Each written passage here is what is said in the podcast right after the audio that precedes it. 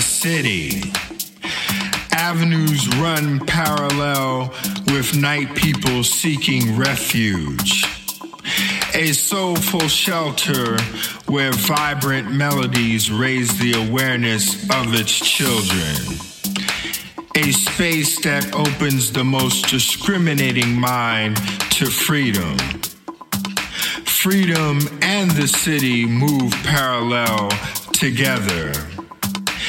Its sons and daughters of house music are the symbol of that freedom.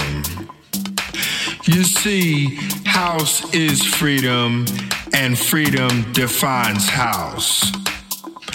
Do you know house?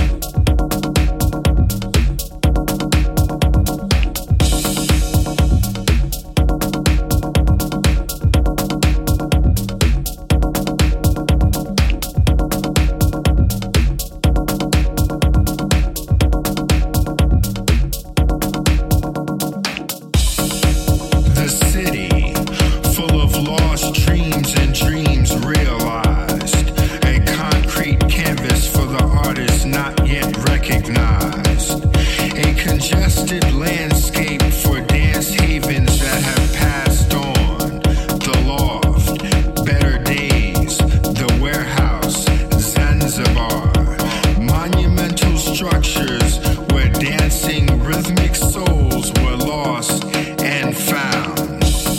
The skillful craftsmanship of turntable legends made diverse beings groove under the bridge of house. A bridge that has spanned over the course of three decades.